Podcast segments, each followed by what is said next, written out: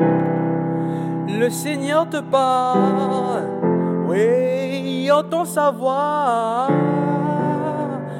à travers la parole de ça.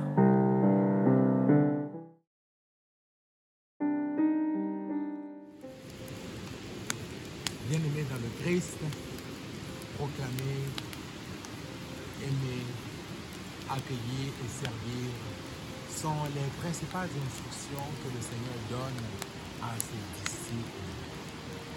Il nous invite à annoncer sa parole à temps et à contre Lui, comme maître, il instruit ses disciples en leur montrant que annoncer sa parole, l'annoncer, lui, le Sauveur, constitue pour nous une obligation morale à temps et à contre-temps. Il nous invite à aimer, à nous aimer les uns les autres et à aimer ceux vers qui nous sommes envoyés.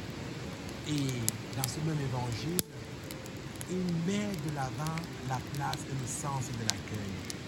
Comme il le dit, quiconque accueille un des plus petits, quiconque nous accueille en son nom, au nom de l'Évangile, l'accueille.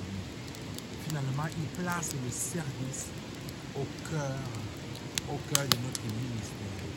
Voilà des instructions données à ces apôtres qui sont encore d'actualité et dont nous sommes invités, nous sommes invités à intégrer dans nos vies au quotidien. Annoncer, aimer, accueillir et servir.